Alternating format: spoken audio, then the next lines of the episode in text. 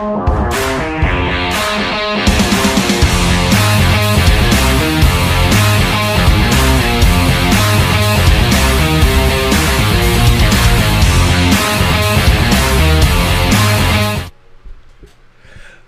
galera, esse é o Follow Me Cast, o podcast mais TPM desta internet. Eu sou Bruno Everton e boa noite. Boa noite. Boa noite.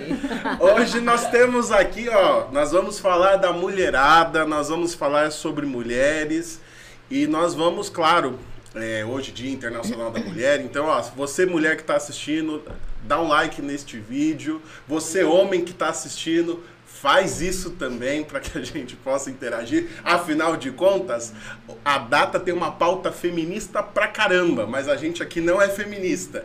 Então, ó, Fernanda, boa noite. Boa noite, Bruno. Se apresenta para quem não te conhece.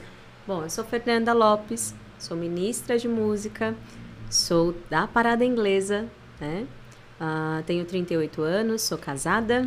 Uh, recém-casada. Hum, recém-casada. Um minuto para palmas. Sim, gente. E é isso. Tamo aí. Vencemos na vida. E Você pode cantar Quem Acredita Sempre Alcança? Opa! Sempre. aquilo que não, tá bom. chega. Não era, não parecia impossível. Não, era promessa de Deus. Glória a Deus. Larissa, boa noite. Boa noite. Se apresenta para quem não te conhece, Larissa. Bom, meu nome é Larissa, né? Eu sou também ministra da, de música, junto com a Fê Linda Maravilhosa, da missão da Parada Inglesa, 25 aninhos. E é isso, na verdade, ministra de música, de dança e assim vai. Agora se apresenta para quem te conhece. Mentira. Bom, hoje, Dia Internacional da Mulher, né? É engraçado, eu acho, eu acho peculiar esta data, porque ela é uma data que onde, a gente- pelo menos, eu não sei no trabalho de vocês, mas as empresas dão um bombonzinho, uma flor, alguma coisa, um mimo, né? É bem legal. Mas assim, a gente sabe que a história dessa data, ela tem, ela tem uma pauta feminista muito forte, ela fala de direitos, ela fala de uma série de coisas, né? E eu acho isso bem peculiar, porque as pessoas é, acreditam em muitos lugares por aí que a igreja é um lugar que oprime a mulher, é um lugar que é, é a, a igreja é a instituição que não defendeu a mulher na história e blá blá blá, porque a igreja é contra o aborto, porque a igreja é isso, a igreja é aquilo. Mas por ironia do destino, nós hoje que frequentamos a igreja, nós temos, nós visualizamos nitidamente que não importa a missa que você vai, seja de manhã, de tarde, de noite de- ou de madrugada. Padres, nós queremos missa de madrugada. Hashtag fica a dica. Confissão também. E a mulherada é a maioria. Né? E depois do Concílio Vaticano II, as mulheres foram inseridas na questão da liturgia. A gente tem as ministras de música aqui, ó, presente. E nós também temos aí leitoras, ministros da, da Eucaristia, agentes de pastoral, ou seja, a mulherada tomou conta da igreja mesmo, né? Mas isso não é novidade. Se nós olharmos para a história da igreja, nós vamos ver que grandes mulheres fizeram parte, fazem parte e farão parte. E hoje a gente quer falar de algumas dessas mulheres. Meninas, vamos lá, Larissa, vamos começar com a Larissa para ela falar de Santa Clara pra gente. Mas assim, quem conhece a Larissa, gente, se vocês não conhecem a Larissa, a Larissa tem uma amizade, uma admiração, uma devoção, uma. Não, não tem WhatsApp. É. Mas Uma conexão direta. ela tem uma conexão. Ó, boa, conexão direta. Que isso? É o telefone sem fio no céu. Aqui, ó, WhatsApp. Eu sou amiguinha É o. Wi-Fi. Eu sou amiguinha animada de Santa Clara. Eu peço e ela me escuta, hein? Vai. Quem, quem, pra quem não sabe quem é Santa Clara, pra quem acha que a avó colocava a- o ovo no sol, já ouviu essa história? Sim. Já Colocar- no, te- no telhado, No né? telhado, coloca o ovo no telhado, porque vai sair o É pra sol lá, o é pra tempo. clarear e é, e é, uma- é tipo um hábito antigo aí, talvez uma simpatia, não sei se, não sei se se enquadra uma simpatia, mas é um costume popular. Mas era um pedido pra Santa Clara, né? Mas, Larissa, como é que Santa Clara apareceu na sua vida? Bom, primeiro Santa Clara apareceu na minha vida de uma forma muito engraçada e contraditória, que era quando eu não queria aceitar minha vocação, né? Então, já Deus falando sobre a vocação matrimonial, tudo, eu falava, não, vou ser freira, vou ser freira, vou ser freira, não quero casar, por inúmeros traumas, e ali ela veio como busquei em Santa Clara talvez um preencher um exemplo. Eu preciso de uma mulher que sofreu perseguição e tudo mais, que amava Jesus. E eu nunca vou esquecer o dia que eu estava num musical de São Francisco e entrou uma menina, né, de Santa Clara no, no palco. E eu chorava, Litas, que eu falava, ai, como ela é linda, olha como ela é de Deus, ai, eu quero ser assim. Mas enfim, Santa Clara vem me ajudando em vários outros pontos também. Inclusive, até falando dessa questão, né, de vida religiosa, é, eu queria citar um exemplo. Estava eu, ano passado, numa procissão de Corpus Christi, e aí, Santíssimo parou um momento de adoração. Tinha umas irmãs aqui atrás de mim, novíssimas, elas deviam ter uma carinha de uns 20 anos, né? E aí o menino chegou numa delas e falou assim: Como que é lá na prisão? Aí eu, no momento que eu estava ali conversando com Jesus, meu ouvido voltou pra cá, aquela bem fofoqueira, né? Mentira. e aí, nisso, eu queria muito saber qual era a resposta. E as irmãs respondiam super baixinho, né? Veio balançando, chegando mais perto. Gente, desculpa, eu queria muito saber aquele desfecho. E aí elas trouxeram de que é que nós não vivemos na prisão, na clausura, né? Você quer dizer, ele é, a clausura é onde vocês ficam presas, não é? E aí ela explicou toda a questão da clausura. E aí ele ficou, ai, mas eu acho que a clausura, tipo, não é bacana. Ele super expôs a posição dele. Gente, completamente assim. Eu juro que que bom que eu não sofri nesse momento, porque se eu fosse a irmã, eu ia falar assim, tua clausura não é para você, por isso que a clausura não é boa para você. Mas ela foi super delicada, que a clausura é para quem ama, é para quem entende a vocação, é para quem entende que ali é onde Deus te chama, então quando você corresponde, você é feliz, você não vive triste, porque ele colocou de uma forma como se ela ficasse presa chorando dentro do quarto, né? É um complemento de vida, né? É. Então parecia o quê? Que uma pessoa que foi abandonada, que não tem vida, que não gosta de homens, ou que não quer se relacionar, uma pessoa que é julgada de assexuada, né? Inclusive eu passei por isso, né? Por conta de traumas de infância, de ser abusada na infância, eu falei que eu não ia casar nunca. E ali é onde eu me escondia porque eu não entendia qual era o fundamento da vida religiosa. E aí foi quando eu fui entender, e aí fui assistir vários filmes e tudo mais. E no momento da vida de Santa Clara, eu fui muito tocada é, foi a questão da confiança dos planos de Deus e de não ter medo, né? Nós partilhávamos ontem sobre o medo, né? Uhum. É, preciso aprender muito ainda com ela. E ela era muito destemida, ela era muito corajosa.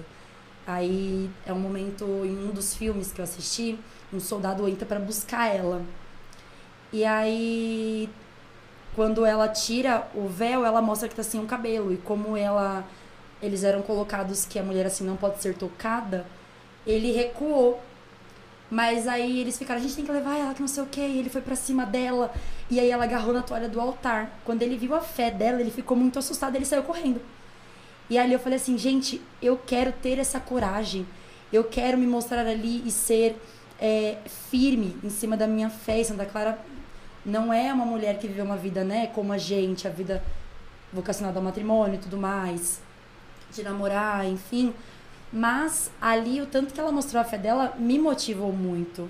Então, assim, um pouquinho disso, muita força. Desmistifica é, o fato da fragilidade, né? Sim. Por ela viver uma, uma vocação diferente do matrimônio, Pô, por falar exemplo. que Santa Clara é frágil é absurdo, né? É. Sim, sim. É. Se pensar assim, né? Por, por exemplo, né? Santa Clara, ela ela conhecia Francisco de Assis, né? Por isso que a gente fala Santa Clara de Assis, então ela também Uhum. morava em Assis e, e tudo mais. Mas assim, é, é a capacidade de encontrar um testemunho, encontrar uma referência e de seguir ele, né? Eu acho que hoje em dia é, é bem difícil isso, né? Às vezes, às vezes o exemplo de Jesus, nós temos trabalho de nos contagiar com o exemplo de Jesus, nós temos é, dificuldade de nos contagiar com exemplos profissionais, né? Saindo do âmbito da questão da religião, mas é, é, é difícil hoje alguém, a gente fala dos influencers, né? Eu estava lendo algumas coisas sobre marketing hoje e eles estavam falando né, que marcas, empresas têm se utilizado de pessoas que são capazes de influenciar outras a uma compra, a um comportamento. E nós olhando é, a história, nós vamos ver que é, a vocação de Clara é muito influência da vida e da vocação de Francisco, né? Então, é, ela era de uma ela tinha uma ela tinha uma origem rica e ela se despoja de tudo isso e ela vai seguir e para quem não conhece os franciscanos eles vivem né a pobreza a castidade e a obediência a Deus e aí tem a questão. A Deus é a igreja, né? Só para ficar claro, né? Que às vezes tem, tem gente que gosta de. Ah, não, eu sou obediente a Deus e desobedece à igreja, né?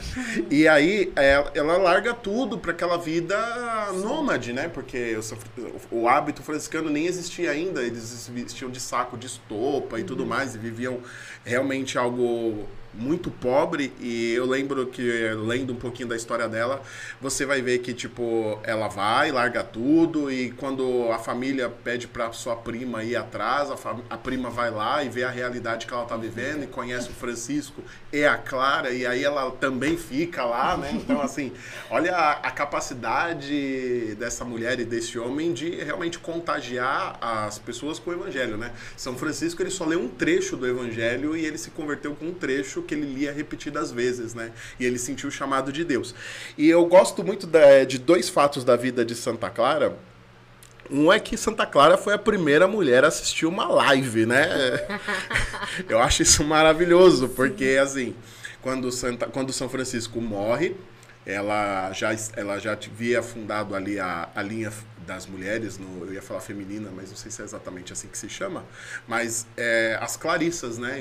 até hoje existem dentro da ordem franciscana as clarissas, né? Que são as mulheres que vivem, que fazem os mesmos votos e vivem ali a pobreza e boa parte delas vivem exatamente o que a Lari estava falando, a questão da clausura, né? Uma vida reservada, uma vida é, dedicada à oração e à contemplação.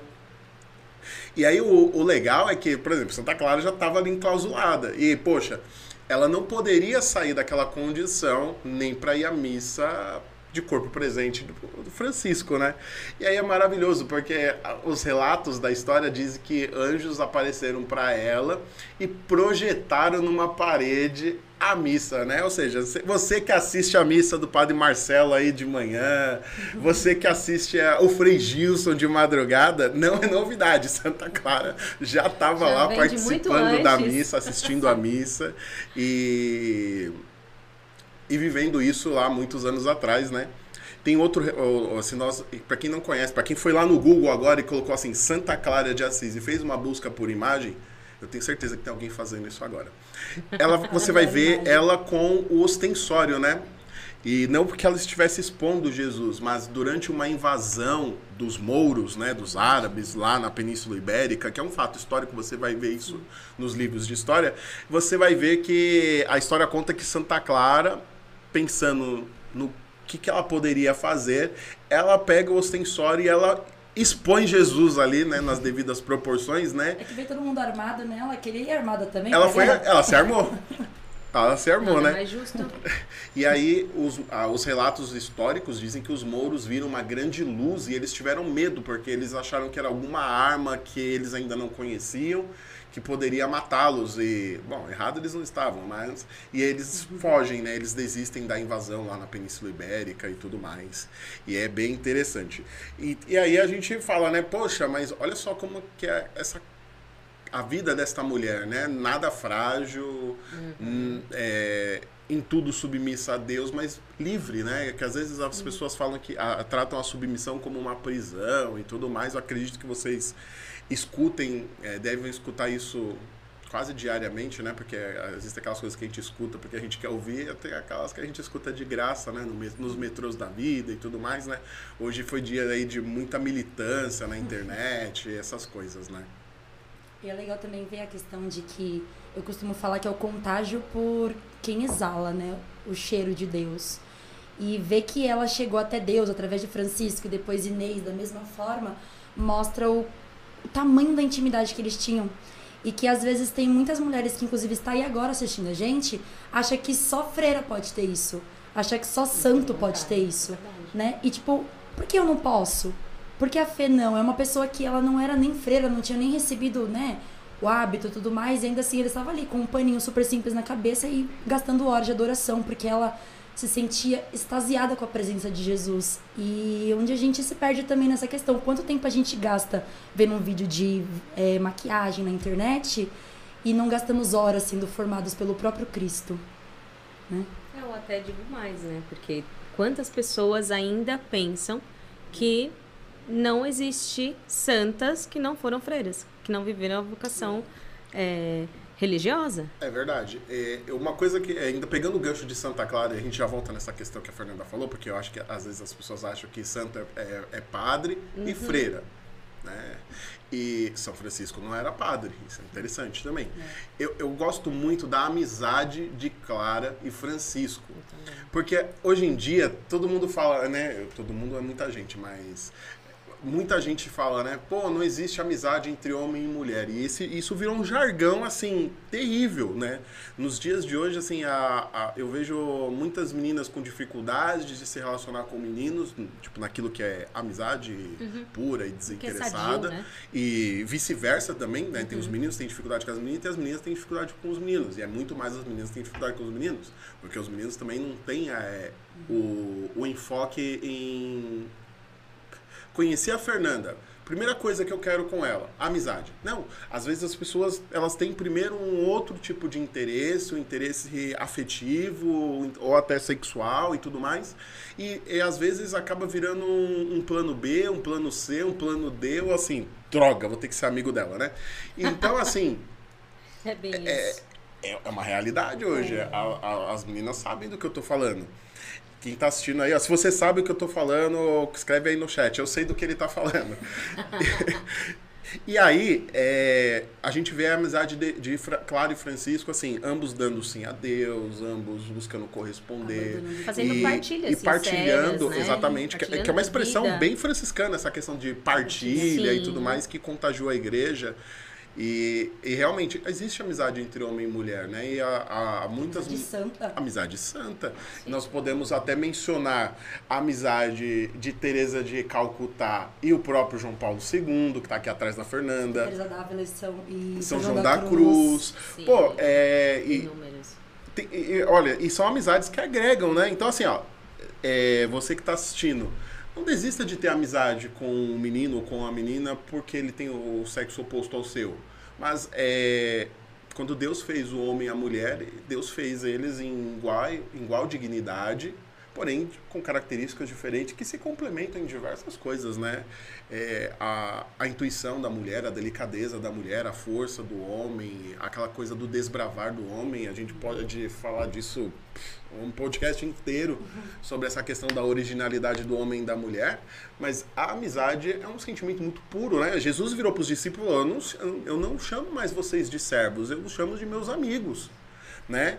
Então, é, é, é necessário que nós tenhamos é, boas amizades, amizades afetuosas, amizades que a gente pode dar um abraço, e um abraço puro, um abraço sincero, sem, né? sem interesse, o toque, né? Porque é uma expressão né, de amor, é uma expressão de carinho, é uma expressão de fraternidade que homens e mulheres podem, né, é, bem viver isso, né?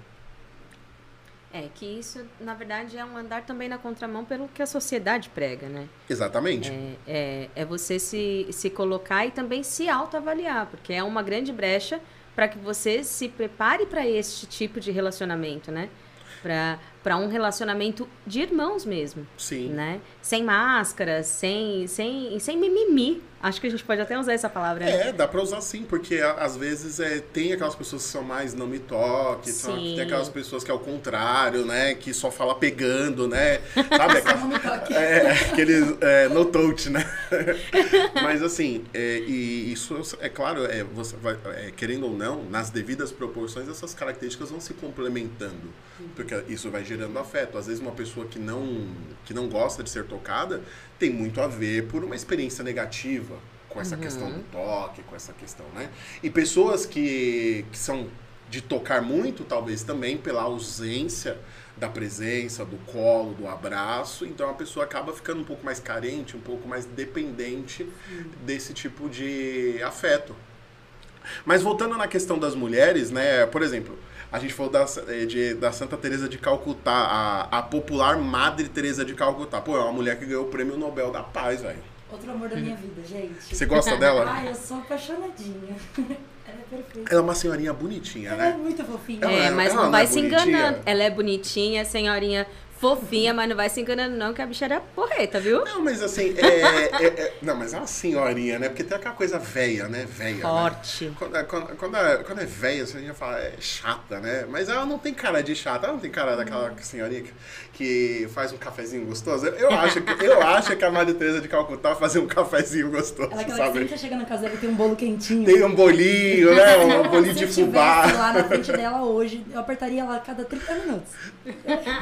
E, assim- e assim, é uma, é, uma, é uma outra mulher que também renuncia a, a vida ordinária para viver a vida extraordinária, né? Porque Sim. assim, não dá para falar que a vida é uma vida entregue aos pobres, de busca pelos pobres. Aí é legal, eu acho bonito que a, a Santa Teresa de Calcutá ela, ela tem toda a questão que fala dos pobres, que fala daquelas pessoas que estão marginalizadas, mas ela não faz, ela não fala e nem levanta bandeira de assistencialismo né? E hoje em dia, querendo ou não, existe essas pautas e a gente vê pessoas, padres, a gente vê até, por exemplo, Santa Dulce. Santa Dulce dos pobres hoje acabou virando um símbolo do assistencialismo no discurso de pobreza que tem por aí, sabe? As pessoas não falam da vida dela, as pessoas não falam exatamente do que ela faz, mas ela virou meio que um, um símbolo. Eu coloco a imagem dela ali e as pessoas acham que eu, né, que eu Queremos tenho um de doação, trabalho, que eu tô falando de sabe? Como se fosse um símbolo para comover.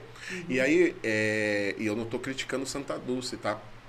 Mas é, eu critico as pessoas é que se postura, utilizam né? da, da imagem dela, do, da luta dela, da causa que a santificou, porque é, é uma via de santificação, né? Mas assim, a Madre Teresa de Calcutá, pô, eu achava que ela não ia morrer nunca. Eu lembro quando eu era criança, eu achava que ela não ia morrer nunca, tipo a Rainha Elizabeth. Eu achava que ela não ia morrer nunca, mas assim, é... E ela viajando, e ela vivendo, e a... Pô, ela fundou, ela fundou, né, a... Uma, uma ordem religiosa, então onde a gente vê aquele hábito né, branco com as listrinhas azuis, assim, a gente pensa, né, nossa, olha, as filhas de Santa Teresa de Calcutá, né? Eu lembro que eu, quando eu entrei no Jovens Sarados, no dia do nosso retiro de servos, onde eu ia lá falar que eu gostaria de fazer o compromisso com a missão e a missão i- iria me responder que gostaria que eu fizesse o compromisso, foi no dia, foi no final de semana da canonização dela. Nossa, que presente. Foi em 2016 que ela foi canonizada, né? E foi bem naquele final de semana e, e acabou virando uma marca assim do- dentro da dentro da minha caminhada, dentro do meu chamado, dentro do Jovens Sarados. E assim, ela ganhou o prêmio Nobel da Paz, sabe? Tipo assim, Eu acho que na simplicidade ela nos ensina muito, né? Por exemplo, tem uma parte da história dela, né? Que me, me ensina e que eu falo, gente, como eu preciso aprender a, a viver dessa forma, né? A, a, a renúncia dela mesmo, né? Uma, tem relatos da história que conta ela pedindo esmola pro pobre, né? Então ela, com aquele jeitinho de sempre, né? Sentada no chão, enfim, com a mão estendida, pedindo esmola pro pobre. E veio uma pessoa e escarrou na mão dela né? E aí ela olhou para aquilo e ela falou assim: "Esse é o meu. Agora você me dá o que é do pobre". eu já ouvi essa história atribuída também a São Vicente de Paulo. Não sei se de repente foram dois fatos que Uhum. aconteceram, né? Sabe o que que é engraçado dos Santa Teresa de Calcutá? Se você, se você separar Calcutá e perguntar para uma pessoa, Calcutá, o que que te lembra? Todo mundo vai falar Madre Teresa, mas a maioria das pessoas não sabe nem onde fica. Eu Calcutá. acho que é o sobrenome dela. É, acha que é o sobrenome dela, né? Tipo, é, Teresa de Calcutá, tipo, Teresa de Santos, Teresa da Silva, Teresa de, Souza, Teresa de Calcutá. Mas assim, é uma cidade na Índia onde ela fez um trabalho missionário muito grande. Eu, eu lembro de uma história que ela tinha um encontro marcado com o Papa e um carro foi buscar ela e tudo, né? E no meio do caminho, ela viu um pobre. E ela, e ela, e ela tinha uns pães, alguma coisa, porque quem, quem faz caridade anda preparado para fazer caridade, né? Espera. É, é, é, tem, assim, tem pessoas que têm o hábito de ir lá, é, limpar o guarda-roupa, fazer aquela, aquela sacolona lá e levar para alguém. Mas tem pessoas que quando visualizam, ah, não pensa duas vezes. Tem pessoas que vai lá, tira o moletom e dá, abre a carteira, não sabe às vezes, ah, vou ficar sem comer, mas vou fazer. Sabe, eu acho que são graus diferentes e do, do entendimento de caridade. Porque, claro, eu acho muito digno, acho muito legal quem faz essa limpa no guarda-roupa. Mas assim, às vezes é aquela roupa que já não serve, que já tá feia, que, sabe? E isso é importante, isso ajuda muita gente, tá? Antes que os haters, né, já, ah lá, ó, tá, tá atacando pedra lá, ó, tá reclamando. Mas assim, eu acho que nós precisamos, né, elevar o nosso grau de caridade quando a gente começa a se despojar, assim, sabe? Poxa, eu tenho um lanche, é só ele que eu tenho para comer, e de repente eu divido ele com alguém, ou eu Já dou é ele para tudo, alguém. né? Eu acho que é um gesto É. de caridade que também me agrega. Porque, Sim. pô, às, às vezes a gente tira as roupas do guarda-roupa para repor depois com roupas novas, né? Ou então tira porque não cabe mais, né? É, e, e tem gente que nem quando não cabe mais, que às vezes a- eu, eu acho que vocês já ouviram falar isso, a mulher. Mas assim, eu conheço menina que fala assim, pô, é, é, não serve mais em mim, mas eu tenho a esperança de que um De que dia eu vou entrar. eu vou Ah, voltar a qual entrar é nessa a roupa. nessa roupa. Mas qual é a mulher que tá aqui assistindo a gente que nunca passou por isso? Se você já passou por isso, vai lá, Escreve. aí no chat. Eu já passei por isso. Eu conheço alguém que já passou por isso. Até engraçado que eu gosto de um fato muito. Assim, acho que foi o fato da vida dela que me aproximou muito. Uma vez estava assistindo uma pregação, não conhecia nada, e aí a menina falava sobre o dia que ela precisava ir até algum lugar para ajudar uma quantidade de pobres e ela não tinha como ir até, só que era tipo muito longe. E aí ela, ela falava, mas eu preciso ir, eu preciso me doar por inteiro. E ela foi, sem ter como ir. Ela foi andando. Era tipo, era muito longe. Assim, eu não sei a distância porque eu nunca pesquisei, mas assim, pelo que me contaram, distância de cidades. Então, assim, eu falei, meu, eu aqui reclamando. O que essa mulher faz em um dia, eu não faço em um ano. Então, assim, exemplo de se doar, né? nossa, demais. Ousadia Demais. dela. Tem um livro que conta uma- um, um episódio, assim, né? Que ela vivia visitando, né? O grande amigo dela, né? Pô, não de- da história, né? Agora E não, lembrei. e não tinha hora marcada. E os guardas, às vezes, davam uma, né? Uma enquadrada, tal. Não, olha, você não tem hora marcada. E quando ela conseguia, ela ainda olhava e sorria, né? É próprio da santidade isso, Passinhos né? ligeiros, né? E, e aí ela, o carro foi buscar ela, né? E ela, ela, ela viu um, um pobre ali, ela tinha ali um pão, um, um alimento, ela pediu pro, pro rapaz parar o carro, né? E ela desceu pra. E, e ela, tipo assim, não é que ela deu o pão e voltou pro carro. Ela parou, conversou e questionou coisas e tudo mais.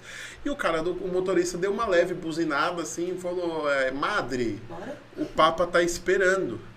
E ela vira por a ele e fala: O Papa que espere, porque eu estou me relacionando com Jesus aqui. Então, assim, Uau! é, Que lindo. pô, quando fala o Papa que espere é, é pesado, né? Mas, assim, por outro lado, às vezes a gente tem esse tipo de comportamento, né? É, pela pessoa, quem é e tudo mais. Então a gente, às vezes, ignora um, um pobre, um morador de O rua. bêbado que entrou na igreja. O bêbado, que- o Juninho que entrou na igreja. Você não Juninho. Se Você não não tá conhece o. Juninho, você convidado precisa ir- missão. Você precisa ir na missão no sábado, lá ó, na Avenida General Talibã Leonel, número 3013, a partir das 7h30, lá mais umas 8 o Juninho já tá por lá, entendeu? Segundo o padre Anderson, toda igreja tem um cachorro, o bêbado ou um louco. A gente tem o louco e o bêbado no Juninho só. Pô, é Ai, verdade. meu Deus! E aí, putz, eu lembrei agora porque o cachorro entrou na igreja, mas beleza. é que ele é um católico. E aí, o. Ela, ela dá essa resposta mó emblemática pro, pro rapaz ali e tudo mais, né? E aquilo marcou, porque ele de fato ali, ele, ele foi evangelizado ali no momento. Porque às vezes, né, a gente coloca os títulos, as coisas assim, muito acima da, de outras coisas e tudo mais, né? E Até ela. fazer que a gente, que nós nos tornemos importantes, né? Eu tenho uma reunião agora com o padre Marcelo Rossi. Dá licença? Aham, mas o bêbado ali você passou direto, nem falou com ele. É, então tem, tem, tem aquela, tem a passagem do Evangelho que fala, né? Poxa, eu tive fome, você não me deu de comer, eu estava preso. nu, você não me vestiu. E aí, ó, na resposta ali, né, aquelas pessoas perguntam, ah, mas senhor, quando foi que eu te vi nessas condições e eu não te ajudei? E Jesus responde, né? Naqueles pequeninos que você não assistiu, era eu. Né? Então, assim, é, é bem interessante como toda, todas essas mulheres, aí a gente falou da Clara, agora a gente falou da Teresa de Calcutá, nós vamos ver que realmente são mulheres destemidas, por exemplo. Quando ela ganhou, tem, isso você pode procurar no YouTube. É Discurso Madre Teresa de Calcutá, Prêmio Nobel da Paz. Tem um repórter que após ela receber o prêmio, ele vira para ela e fala assim, né? É, madre, a senhora acaba, é, parabéns, a senhora acaba de ganhar o Prêmio Nobel da Paz, mas é, o prêmio em si, né, não muda muita coisa, né? Porque ainda tem pobreza no mundo, as pessoas ainda estão, ainda a, a fome ainda está no mundo, o mundo ainda é ruim. E aí ela ela vira pra ele assim, ela tipo aquela senhorinha bonitinha, né? Só quem tem quem conhece senhorinha bonitinha sabe do que eu tô falando. É, ela vai lá e ela dá ela vira e pergunta assim pra ele, é, você é casado? Aí ele fala assim, madre. Aí ela fala assim pra ele: Então, é, me ajude. Se você chamar a sua esposa, nós seremos três. Você tem filhos? E ela, ele fala: Dois, madre. E ela fala: Seremos quatro. Né? E, e aí nessa. é, às, às vezes a gente percebe que ela, ela consegue olhar, pensar o seguinte, né? Aquilo que é uma frase dela, né? Que é, ela é uma gota no oceano, mas o oceano seria mais seria incompleto se não houvesse aquela gota, né? Você percebe como é uma mulher destemida, como é uma mulher corajosa, como é uma mulher forte, como é uma mulher provada pela vida e pela vocação, né? E eu acho que hoje a gente às vezes acaba eh, rotulando as mulheres com essas datas, com, com os problemas que tem no mundo, né? A gente tem aí a questão do ah, o feminicídio, a gente tem aí diversos problemas com mulheres, mas assim, existem mulheres dando resposta para, é, para a humanidade e que são muito fortes, né? Não ao ponto, eu acho que no, no Dia Internacional da Mulher, acho que não deveríamos falar somente dos direitos e tudo mais, mas acho que seria interessante nós fazermos memória de mulheres extremamente importantes que o mundo teve. Eu acredito que tem, porque eu imagino que é, numa hora como essas, é, numa hora como essa, existem mulheres aí fazendo coisas e dando a vida por, por causas nobres. E às vezes a gente para naquela coisa, para no, numa flor, para num bombom, é, naquela coisa do ah, parabéns e Poxa, mas parabéns pelo tão quê, sabe? É tão raso. Eu, eu, eu, eu, eu não gosto, eu particularmente, né, a minha esposa sabe disso. Eu não gosto dessas datas comerciais, sabe? Essa, essas datas de para vender coisa, sabe? É, ho- Hoje o bombom tá mais caro, hoje a rosa tá mais cara. Mas assim, o mundo é o mesmo, sabe? Isso não transforma o mundo. O que transforma o mundo, o mundo é quando nós regaçamos as mangas e, e vamos e fazemos as coisas acontecer, né? Então, e aí a, a gente pega até a questão bíblica. Poxa, de Gênesis a Apocalipse, quantas mulheres são mencionadas na Bíblia? Trocentas, né? Milhares. E a gente pode fazer várias menções, né? Pô, Sara, Judite, Esther, Rabi, é, até aquelas mulheres que a gente nem sabe o nome, mas assim, ah, mulher adúltera, que né, muitos atribuem a Maria Madalena. Exatamente. Sim, tem inúmeros exemplos, né? E que a gente pode trazer para nossa realidade, na verdade, né? É, quando a gente fala, né, ir na contramão do mundo, né, ir contra tudo aquilo que, que o mundo prega. Por exemplo, hoje, Dia Internacional da Mulher, né? Então, quanta militância a gente não viu no dia de hoje, né? Quanto levantar bandeira para direitos iguais, para igualdade, quanto na verdade nem é isso, o, nem é isso que significa o ser mulher, né? É. Quando na verdade não faz, não faz sentido, não faz sentido algum. né? E se você não tá entendendo o que a Fernanda tá falando, eu vou fazer. eu- Você vai voltar na, na nossa temporada passada e você vai assistir o nosso episódio sobre feminismo. Com certeza. Eu acho que é, é um episódio Vale que muito a pena ver. é muito rico, onde as meninas estavam aqui. Aliás, eu não lembro. Eu Ô, Igor, eu, eu tava nesse episódio, eu não lembro. Não. Não, não tava? Não Eu estava. não estava. Não Então- estava. Então, então foi bom. É, E aí as meninas estão falando, né, da questão do, das bandeiras do feminismo e, da, Uhum. e suas, dos seus ícones e tudo mais. Uhum. Mas assim, querendo ou não, é, o dia de hoje a gente quer lembrar o mundo que dentro da igreja e fora dela existem muitas mulheres de ensinam. vidas Sim. profundíssimas, né? Eu vou, eu vou jogar uma aqui na roda agora, aqui, ó. Todo mundo gosta.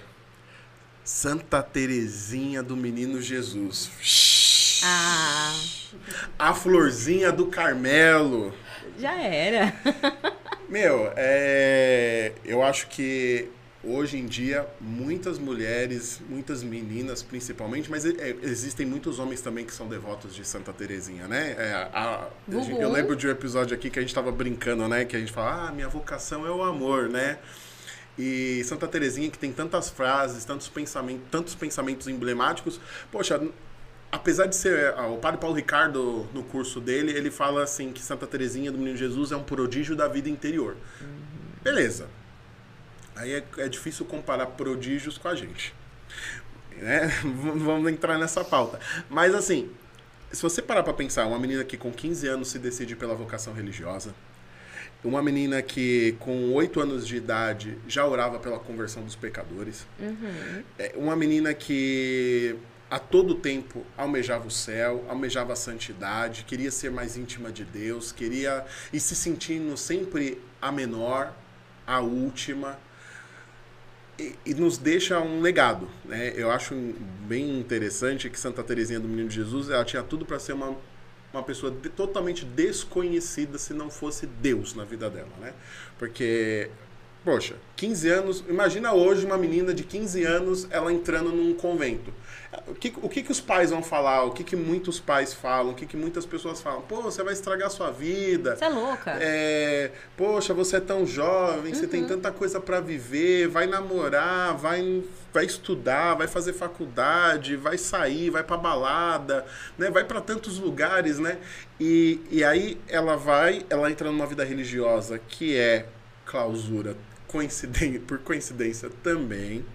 Lá dentro, ela, ela tem uma ela enfrenta uma grande adversidade na vida religiosa que é o próprio ser humano, né? O- é- é- é- assim, é- na vida religiosa o, o ser humano ele também é um fator de que complica, como na vida Se relacionar é matrimonial complicado, também, né? né? O, é, é difícil um ser humano lidar com o outro, né? Somos tão pensamos de tantas maneiras diferentes, né? E aí assim, ela morre aos 24 anos, Super jovem. extremamente jovem, extremamente madura espiritualmente. E, assim, perto da sua morte, Deus pede para ela escrever a sua vida num livro. E ela nem viveu para ver o seu livro publicado. E o livro é simplesmente um best-seller da literatura católica que a gente chama A História de uma Alma. Então, ó, você que está nos assistindo aí, ó, tô te indicando um livro, A História de uma Alma de Santa Teresinha do Menino. Jesus. Você jovem, quer ter uma quer, quer, quer aprender a ter intimidade com Deus, tenha boas referências, né? Tipo, desculpa, a Anitta não vai dar, cara. Não rola. Não vai rolar. né? A Anitta faz um desserviço pra mulherada. Mas tudo bem, a, a mídia tá gostando, a mídia tá, tá tor- tornando ela um símbolo, né? Mas, Cada um escolhe em quem se espelhar, Aqui, né? né? As melhores. pois é, é isso, né, Lari? E, ô, Fê, você tava, você a gente tava aqui antes de começar e você tinha falado de Santa Francisca Romana. Romana. Eu Ela imagino é- que seja de Roma. Sim. Oh, Sim. que boa Ela, observação. na verdade, Ora, ora, temos um Sherlock Holmes aqui. Na hein? verdade, ela é assim um exemplo, assim, uma inspiração pra mim. Ó, o Igor também achou que era o sobrenome, tipo Santa Teresa de Calcutá. Não. Ela ela é um grande exemplo assim para mim, porque ela mulher, esposa, né? Então é uma santa casada, né? Ela teve é, ela teve o chamado dela muito jovem, né? Então tem relatos da vida dela que fala que ela desde bebê ela não se sentia à vontade em, ter, em ser desnudada na presença masculina, nem que seja o pai. Tem relatos da história dela que conta que ela chorava interruptamente até ela ser coberta, até ela ser vestida novamente, por conta, é, por conta dela estar desnuda na frente de, de uma presença masculina. Então já, já demonstra indícios de santidade, né? Desde de bebê. É, por coincidência, é, na, na, biografia de Santa Gema Galgani também há uma, há uma também? menção parecida Bacana. de que ela não gostava que o pai dela fizesse carinho nela, né? E Gente, pelo amor de Deus, né? A gente tá falando de santos quase medievais, né? Então a gente não tá falando de assédio. Não. Né? Quando a gente tá falando de, de nudez aqui, a gente não tá falando de. É de troca de neném, né? É, sabe? É, a gente tá falando é dessa, sabe, dessas coisas mundanas. Não, porque não. às vezes a gente fala assim, poxa, Santa Gema Galgani, o, o, o perigo do corte, né? Então é. Parece que ela era feminista, né? É, não, você fala assim, nossa, então ela não gostava que o, que o pai dela. É... Não, gente, o pai dela também é quase um santo né? Uhum. Então, vamos com calma, né? Porque às vezes a gente pega as coisas dos, dos a realidade, a gente vive um anacronismo, né? Eu aprendi uhum. essa palavra com a, com a professora Camila que teve aqui a semana passada. Você ainda vai assistir esse Follow E muito bom, diga-se de passagem, viu? Eu acabei de fazer um merchan aqui, ó, um momento merchandise.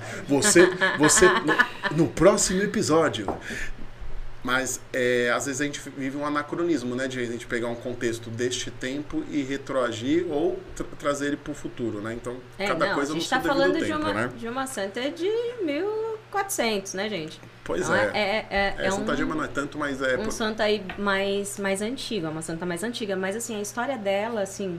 O fato dela sentir o chamado mas, muito jovem, né? É, me, me faz memória do, do, do, meu chamado, né? Na minha infância, por exemplo, é, minha mãe conta que é, ela me, me colocava até a porta da igreja porque aos sete anos eu pedia para ir à igreja. Né? Então, e a minha mãe não, não frequentava a missa, Santa. né? Não frequentava a Santa Missa, quem dera, quem dera ser, buscamos ser, mas minha mãe não frequentava a Santa Missa, mas ela me deixava ali. Então, ali eu fiz a pré-catequese, fiz a catequese, enfim, mas é, e depois ela ia me buscar na volta. Então eu, eu costumo sempre buscar algumas coisas que são muito parecidas com a minha vida. E essa santa em específico, nossa, assim, pelo fato dela se renunciar, né? Assim, eu sou uma grande fã porque ela se renuncia ao ponto é, de falar para a família aos 13 anos, super jovem, né? Da, da, de querer ser monja, de querer ser, de querer viver uma vida religiosa. E, os, e o pai dela fala: Não, eu tenho outros planos para você. E aos 13 anos, naquela época se casava muito cedo, né? Uh, e aos 13 anos ela se casou. Ela foi prometida para um jovem da cidade, enfim, muito abastardo. E ali conta-se em relatos, ela teve dois filhos, né? É, e conta-se relatos e assim a ascensão da vida espiritual dessa santa. Essa santa ela teve visões do céu, do purgatório, do inferno. Essa santa via o anjo da guarda dela, ao ponto de, por exemplo, se ela fizer qualquer coisa que desagradasse a Deus, a penitência e, e, e assim a, a forma que ele tinha de, de dizer que não, não foi legal era ele sumir da vista dela. Né? Então aí ali ela já tinha a noção. A conversa tava leve, a Fernanda, a Fernanda pegou a, a, Fernanda pegou a conversa, ela levou lá no patamar, porque por aqui por um breve Gente. momento eu fiquei eu, eu, eu, fiquei imaginando essa questão e eu falei, mano, é para chorar, né? Já. Gente, é maravilhoso a vida dela assim, sabe assim, é uma inspiração para mim, né? Para aquela mulher que se você tá assistindo a gente agora, né? Aquela você, câmera, Fernanda. Aquela, então é para você. Então, se você está assistindo a gente e você busca um aprofundamento, um algo mais, né? Poxa, eu não quero viver no raso, né? Eu não, eu não quero algo raso. Então, assim, busca um pouco mais da vida dessa santa. Vale a pena. Cara, é, é assim, é hilário, assim, porque ela se casou contrariada, mas mesmo assim, ela fez a vontade de Deus. Por quê? Porque ela foi obediente e quem obedece não erra. Eu conheço essa frase. Ó, tá vendo? Bom, mas é, e aí a gente vê que, né, que são, ah, eu acho bacana que essas mulheres, elas meio que dão respostas. Sim.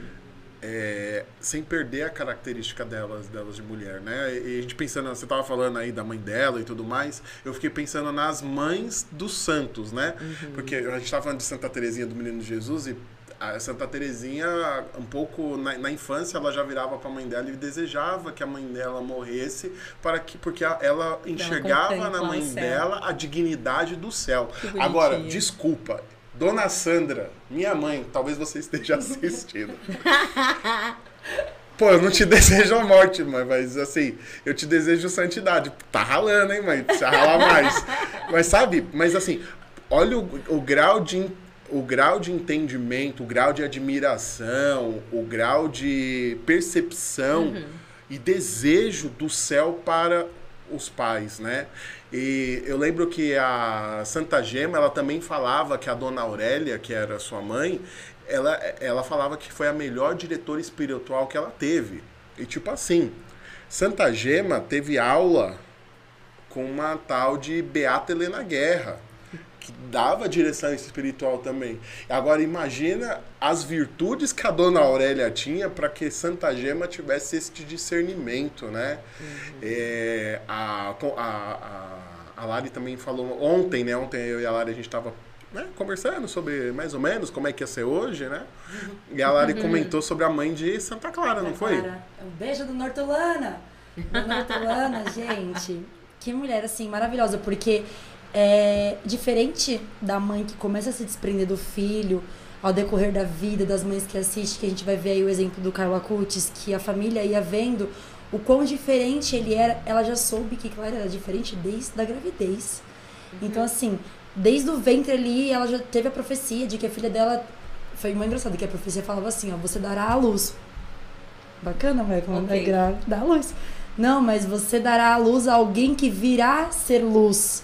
Então, assim, ali ela já compreendeu e era muito legal você ver alguns relatos da vida dela, onde ela incentivava a filha dela a fazer coisas que naquela época era super estranho. Eles eram família de castelos, né? Muitas riquezas e fortunas.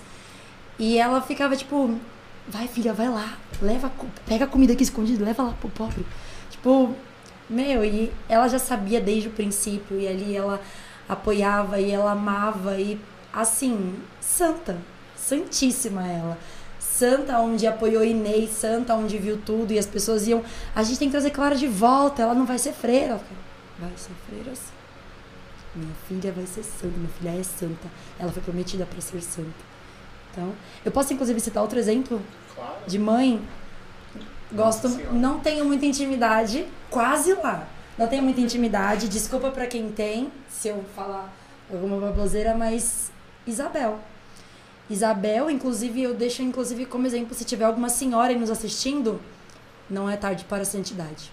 Isa- Isabel, a prima de Nossa Senhora. Isabel, a prima de Maria, Isabel, a prima de Maria, pelo fato de ser estéreo, carregava uma perseguição e uma autocobrança pelo fato de quem era estéreo naquela época era vista como amaldiçoada, né? Então, assim, ali onde ela teve que lutar, mas ao mesmo tempo ela não deixava que aquilo tirasse a fé dela, tirasse o desejo de acreditar que ela já sabia que o Messias estava por vir e ela gastava os dias dela em oração e intimidade com Deus, ansiosíssima pela vinda do Messias. E por quê? Ela só queria que o Messias viesse para fazer coisas boas para ela, ela nem sabia o tamanho da grandeza do que o Senhor faria. E ali onde ela foi contemplada pela sua fé, né, com gerando João. E, meu, pensa que graça você falar Maria, grande mulher. Santana, que gerou Maria, que também era estéreo, grande mulher. Jesus, nossa, Maria gerou Jesus. Mas Isabel, que pôde tocar o ventre, foi a primeira, segunda pessoa, né, depois de Maria, a tocar Jesus. E, e o ser dela estremecia. E que graça, que graça, assim, de ver que perseverar valeu a pena. Valeu a pena, valeu os dias. É, o- Esperar vale a pena, né? Sim. É que hoje, hoje em dia é muito, é muito comum o imediatismo, né? Pô, e a espera era mais. É, a espera é. Eu não sei se eu tô falando bobagem, mas se eu tiver. Falei. Mas assim, é, a, a questão do esperar, eu, eu creio que durante muitos anos era uma coisa muito mais voltada para a mulher do que até para o homem, né? Aquela coisa do guardar a virgindade, esperar sabe, é, eu tô falando desse tipo de espera, mas acaba que isso vai meio que cascateando para outras etapas da vida, para outras coisas da vida, né? E então esperar é próprio do, daqueles que buscam a santidade, né? Não que o homem não tenha que esperar antes que algum hater venha, né, pegar, fazer um, um, um, corte, né? Eva, é terrível, né? Você tem que ficar falando e meio que se blindando na frase seguinte, né? Porque, é. né, há um risco, né? Mas assim, eu acho, por exemplo, a gente estava falando de Santa Gema Galgani, né? Que é uma, é, é para quem não conhece Santa Gema Galgani, ela é padroeira dos farmacêuticos, ela não era farmacêutica, farmacêutico era o pai dela, e ela é padroeira dos passionistas, né? É uma ordem religiosa que ela não conseguiu entrar por seus problemas de saúde e também pela pobreza, porque ela não teve como pagar o dote naquela época, quando uma mulher se casava, a família pagava o dote ao esposo. Quando uma mulher virava freira, o dote era para a congregação religiosa. E ela não entrou porque ela não teve essas condições. Mas desde a sua infância, o seu anjo da guarda aparecia para ela. Depois de um, alguns anos, o seu anjo ficou visível permanentemente ao lado dela. É, Santa Gema recebia as estigmas de Jesus, ela recebeu todas as chagas de Jesus né? A chaga do ombro, a chaga do lado. E, quando, e ela, ela tinha ali dentro da sua do seu relacionamento com Deus, ela, ela dizia que ela era devota do sofrimento de Jesus. E nas orações ela pedia para Jesus a graça de sofrer com ele. Então ela pedia para Jesus para que Jesus desse a ela a graça de participar do sofrimento dele, do calvário dele. Ela falava: Senhor, eu quero estar unida ao teu sofrimento. E nessas orações e nesse, nesse constante clamor, Jesus foi concedendo a ela, né? Quando depois que ela recebeu todas as chagas e todas as sextas-feiras as chagas se abriam e ela sangrava. a santa proibida de pedir, né? Sim. E aí, o que, que aconteceu? Ela, ela, ela virou para Jesus e disse: Senhor, eu ainda quero mais. Me dá sua coroa. E ela pediu a, coroa de espinhos de Jesus. E tem relatos da, dos familiares falando que de quinta para sexta os poros da cabeça dela se abriam e ela sangrava assim de escorrer no chão. E ela no dia seguinte ele estava fechado como se nada tivesse acontecido, né? Então, assim, é uma santa extremamente mística. Se você gosta disso, você deve, você deve procurar a biografia de Santa Gema Galgani. Foi uma, é uma das melhores que eu que eu já li até hoje, assim, eu lembro que eu li a biografia que eu li da editora Eclésia, Eclésia, lembra da gente? É, ela, ela tem 40 capítulos. Eu lembro que eu fiz uma quaresma, como essa que a gente está vivendo, de ler um capítulo por dia. E eu lembro que acabava um capítulo e eu já estava assim, mano, eu quero ver o que, que acontece depois, eu quero ver o que acontece depois. Eu falava, não, agora só vou ler amanhã. Né? Então, assim, foi uma experiência quaresmal, das, uma das melhores que eu já tive até hoje, que eu conheci Santa Gema Galgani. E, e me apaixonei, assim, pela questão da busca, pela entrega e essa devoção ao sofrimento de Jesus. Então, às vezes a gente fica pensando, né, nessas coisas de sofrimento e tudo mais. Então, tem mulher aí braba demais, santidade. E aqui no chat a Ana Beatriz acabou de mencionar uma também que, olha, bate coração forte. bate forte, hein? Santa Rita de Cássia. O que falar dessa mulher? Pesadíssima, pesadíssima. Ó, essa daí, ó, é, é um tapa na cara de feminista. Nossa! Porque assim, Santa Rita, não sei se vocês conhecem a história de Santa Rita. Eu conheço porque foi uma das. Logo que eu me converti, eu tinha uma experiência, eu fazia uma experiência de ler o santo do dia. A maioria dos dias existe um santo, né? Uhum. Tem dias que tem mais de um, mas sempre tem o um mais popular. E eu lembro que eu, eu estava num ônibus, assim, eu, eu tinha o hábito de ler a liturgia do dia.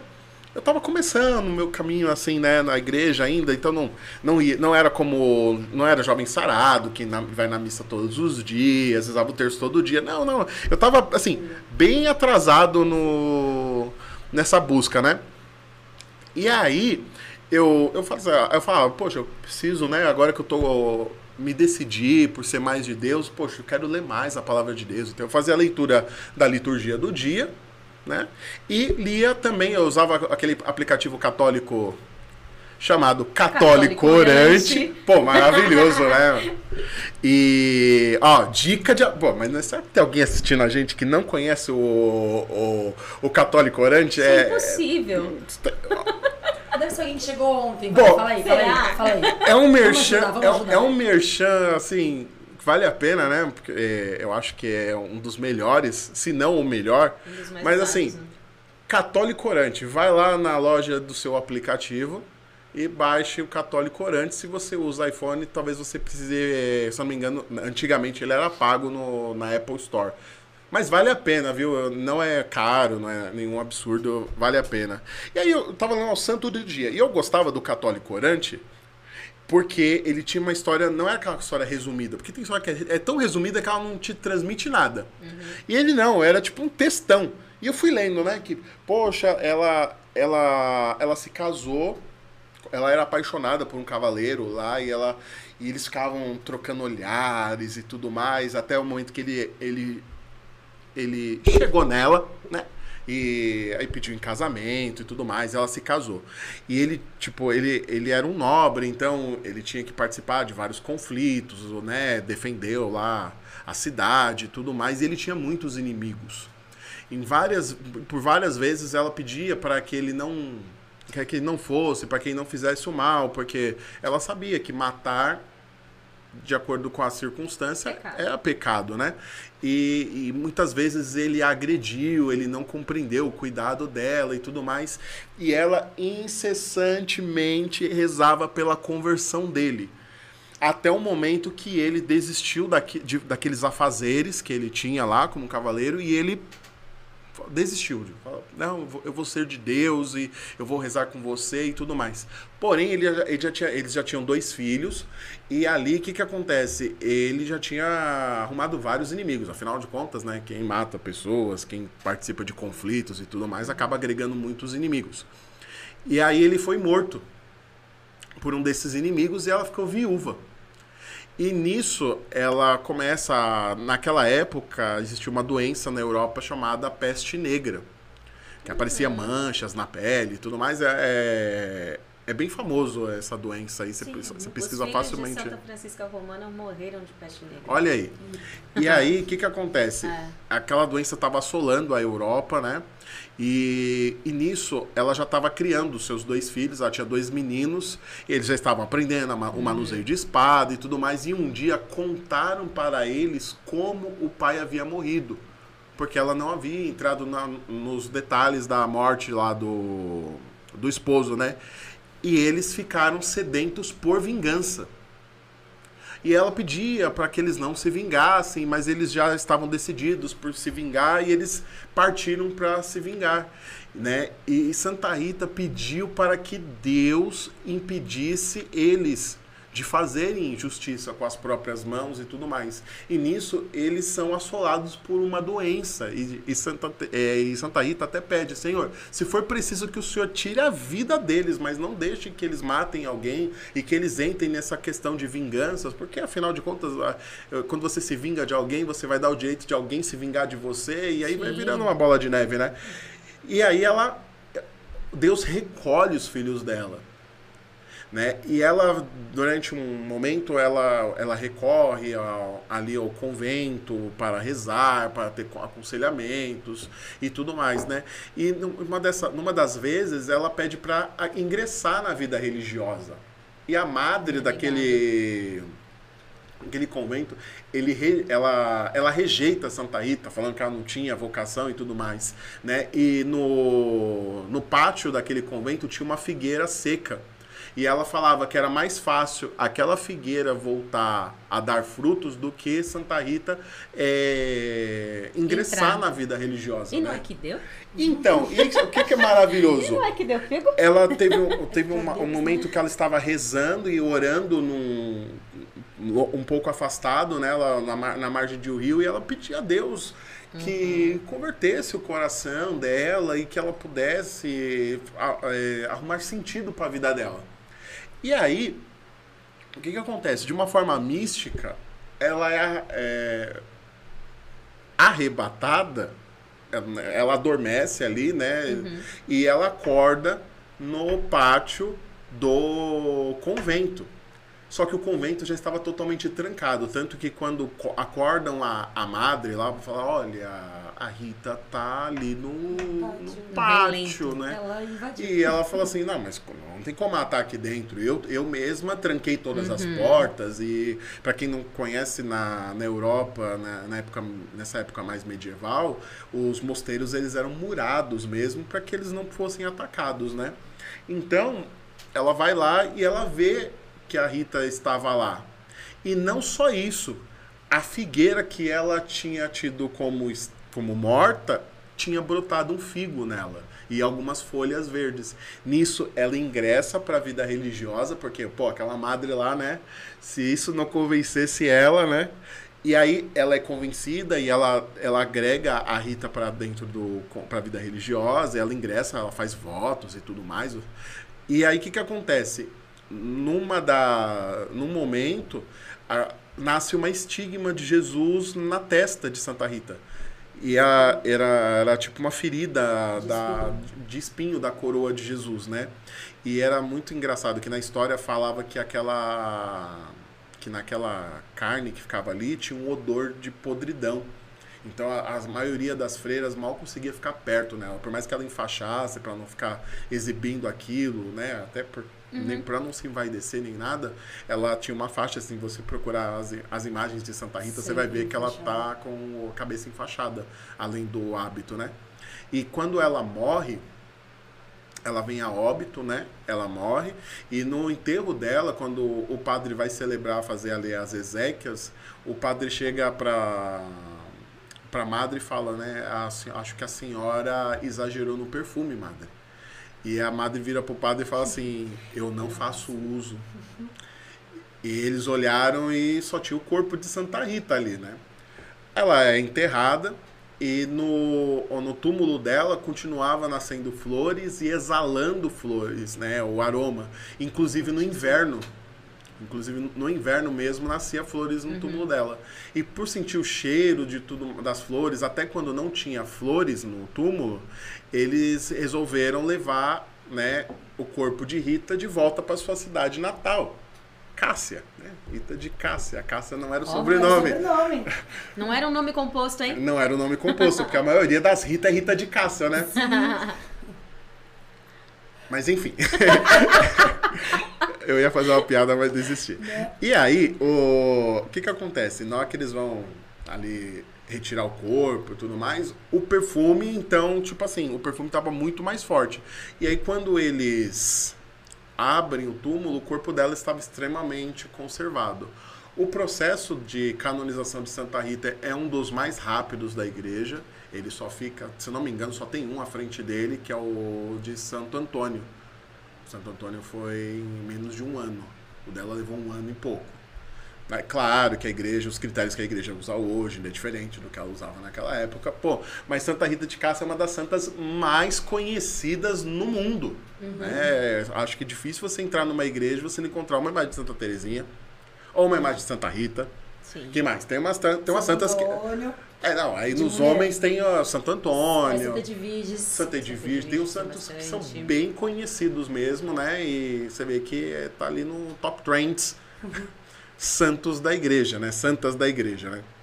Mas e se a gente puxasse um pouquinho o assunto mais para voltado, por exemplo, para os dons?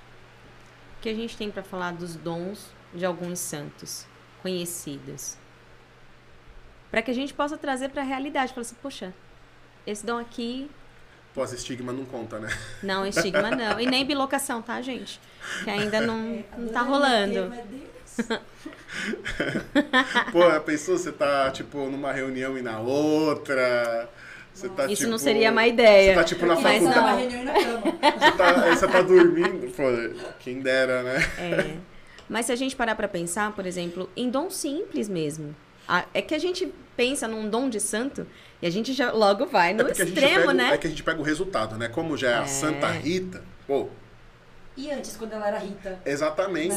Sim, como era a vida dela como mulher, né? É, o que, que ela pode nos ensinar dentro, dentro da simplicidade da vida dela, né? Voltando de novo na minha amadinha, na minha Teresa- queridinha. Teresa de Calcutá. Não? Não. Francisca Romana. na minha Francisca Romana, né? Voltando nela, ah, o ser esposa, um dom, Pô, Santa Diana também, né? né? É, o, ser de o ser esposa de Esther, uma mulher da Bíblia. A coragem de Esther.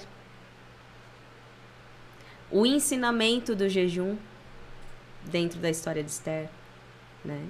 E até mesmo a confiança em Deus quando ela estava pra Eu sou sanguíneo, Faz a piada, Bruno, que já- piada, hein? Eu esqueci da piada. não, é, a, a, nem- ah, eu acho que não sei se era uma piada, Era mas. sobre Rita. Mas é, é engraçado que, tipo assim, ah, é, Rita de Cássia, é a cidade de Cássia, Franci, Clara Uhum. de Assis, a cidade é de Assis. Mas hoje em dia, você vai ver os nomes das pessoas, é Rita de Cássia, é, tipo, de nome composto, né? sim, A Rita de Cássia, o Francisco de Assis.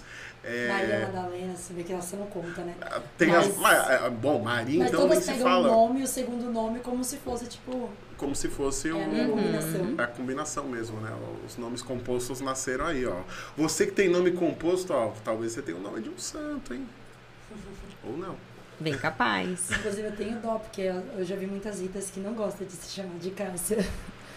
Ganhando Pois uma é. cidade, coitada. É, mas as- é que, é que tem aquela coisa também, né? É, os, é, são os pais que são devotos. Pô, as Maria Aparecida Não. tá de brincadeira, né? As Maria As Maria Aparecida. Clara. As Maria Clara. Ana Clara. Bom, aí a gente tem Maria de tudo, né? Maria de Nazaré. Mentira. Mas, pô, você estava falando dos dons, né? E a, e a vida, eu acho bacana, eu gosto da vida. Ó, É pra gente tirar um pouquinho. não, a sintonia aqui com a, com a Ana Beatriz tá absurda, né? Ela falou assim, a santidade no ordinário, né? Eu, eu ia, a gente ia É falar isso exatamente mesmo. disso, né? O dia a dia, né, dessas pessoas, né? Que, pô, você pega a Santa Rita de Cássia, depois disso tudo, ela ainda vai cuidar das feridas e da- Uhum. das pessoas que estavam com essa doença que é extremamente é, transmissível, né? Ela era mais transmissível que Covid, porque ela ficava, ela era também pelo contato e, e naquela época eles também não tinham nem certeza se Não tinha recurso contato, conhecer, pra tratamento. E ela cuidava diretamente dos enfermos, inclusive ela cuida Uhum. do cunhado dela, que foi a pessoa que expulsou ela de casa e tudo mais. E ela cuida dele e não só cuida, mas ela- ela reza pela doença dele e ele é curado. Então ele consegue se reintegrar à sociedade e tudo mais. Mas, por exemplo, você estava falando aí da, da Santa Francisca Romana e eu lembrei também da, dessas questões, né? Do, dos dons do dia a dia, né? Uhum. Você parar pra pensar, pô, Santa Giana, que era médica, esposa, tem as cartas, você não sei se vocês já tiveram, já fizeram essa experiência, mas pesquisar cartas de Santa Giana ao seu esposo. Meu, eu sou apaixonado por, a, por Santa Giana. A bicha era romântica pra dedéu, viu?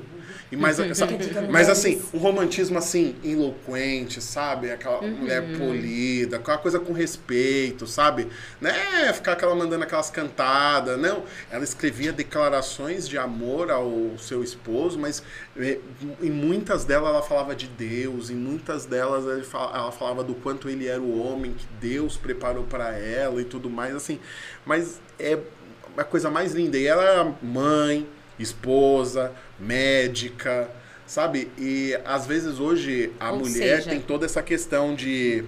Vamos lá, vai a gente falar de novo, né, do, do feminismo, né? Mas é, é que é difícil não falar do feminismo quando É a gente fala de esbarra, mulher, é uma né, linha muito é uma tênue, pedra né? de tropeço na vida É. da mulher, né? É uma linha muito tênue. E, por exemplo, que às vezes a mulher tem muita dificuldade de ser uma boa profissional, porque às vezes é, ela tem aí um fantasma na vida dela que se ela se dedicar, de repente, à vida de esposa, à vida é, de cuidar dos filhos, ela vai descuidar da sua carreira, ela não vai se realizar profissionalmente.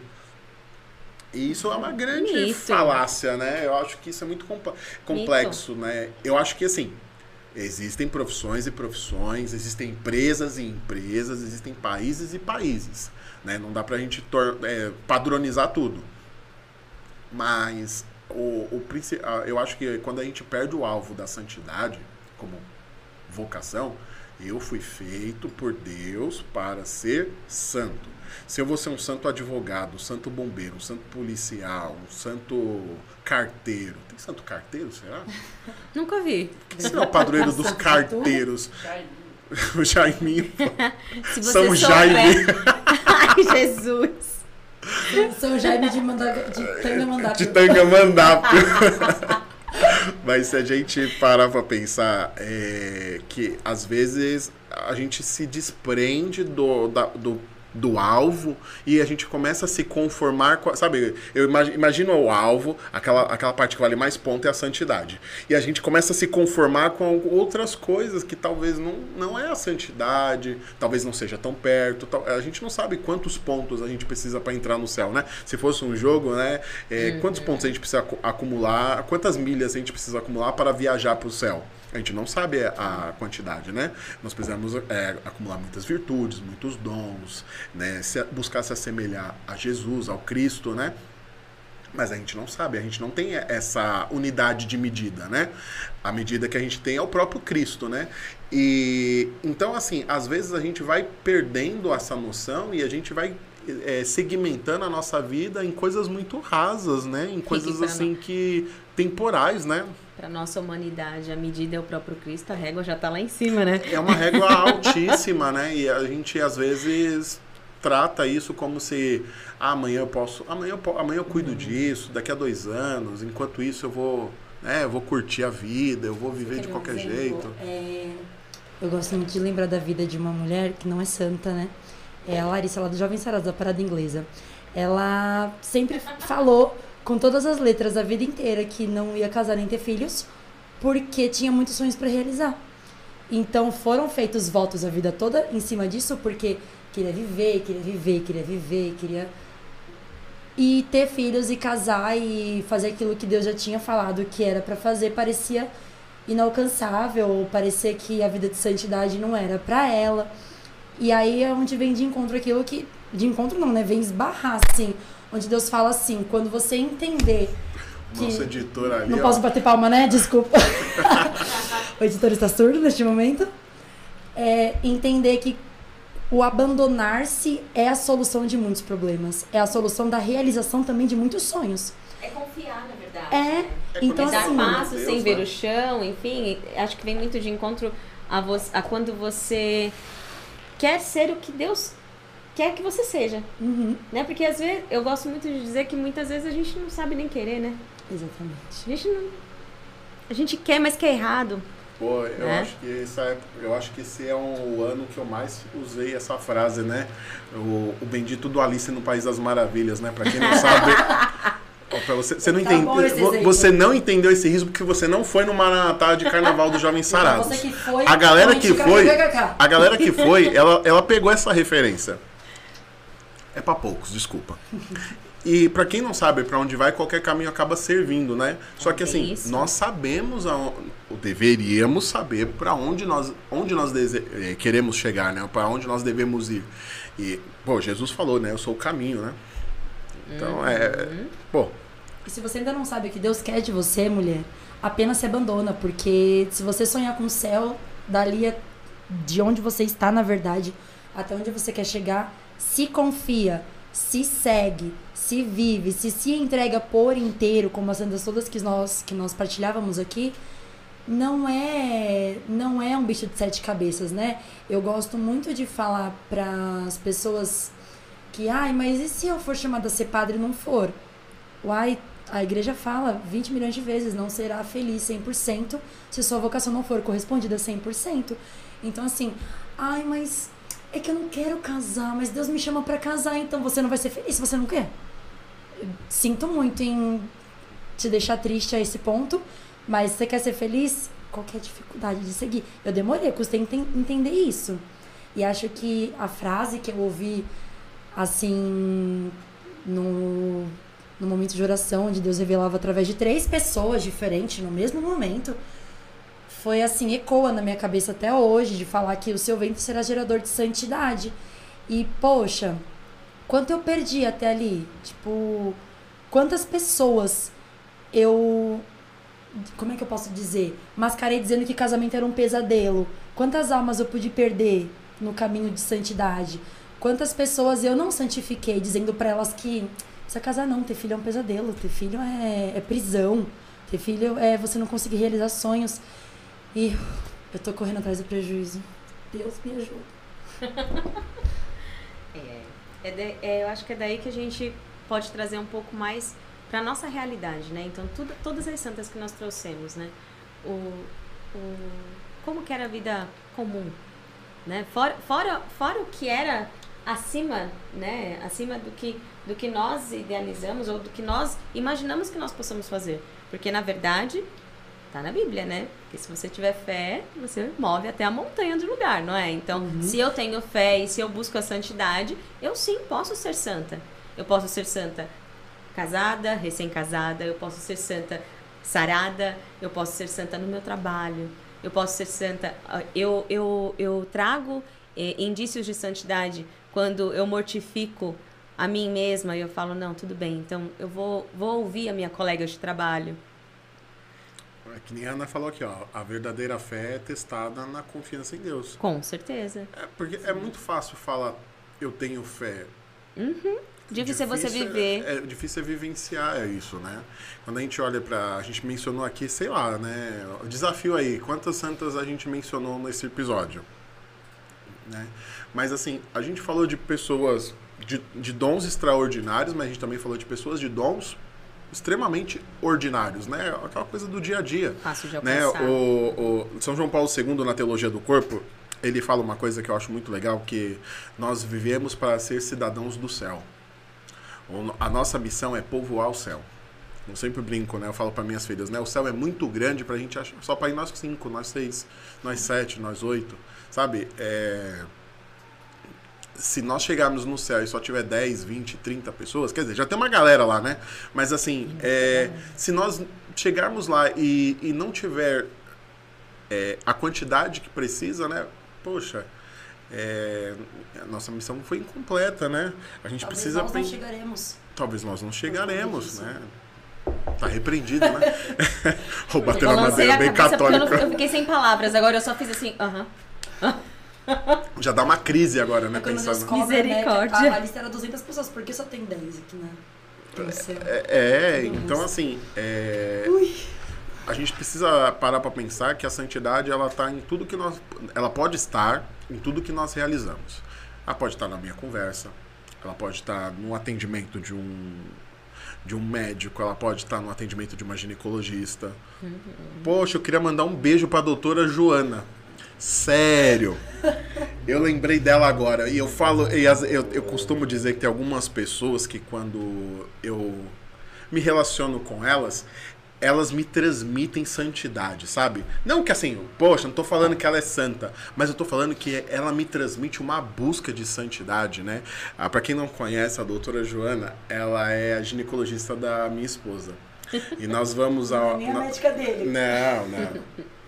Mas eu não, é, eu não, eu não, eu nem, eu, mas eu não deixo de a considerar, sabe? Porque como cuida da minha esposa, de certa forma, eu também estou sendo Ah, cuidado. Que lindo, Que isso, hein, gente? Brasil? Olha. Ai, o solteiro não tem um que- minuto de paz. Olha isso, meu Deus. E aí, é, ela fala muito de elementos, ela usa muito a questão da nossa busca por santidade, e Uhum. de gerar filhos para o céu, de gerar filhos para Deus e tudo Que mais. legal. E eu acho que é isso que nós precisamos fazer. Claro, ela tem todo um entendimento científico lá, de que ela estudou pra caramba e tudo mais.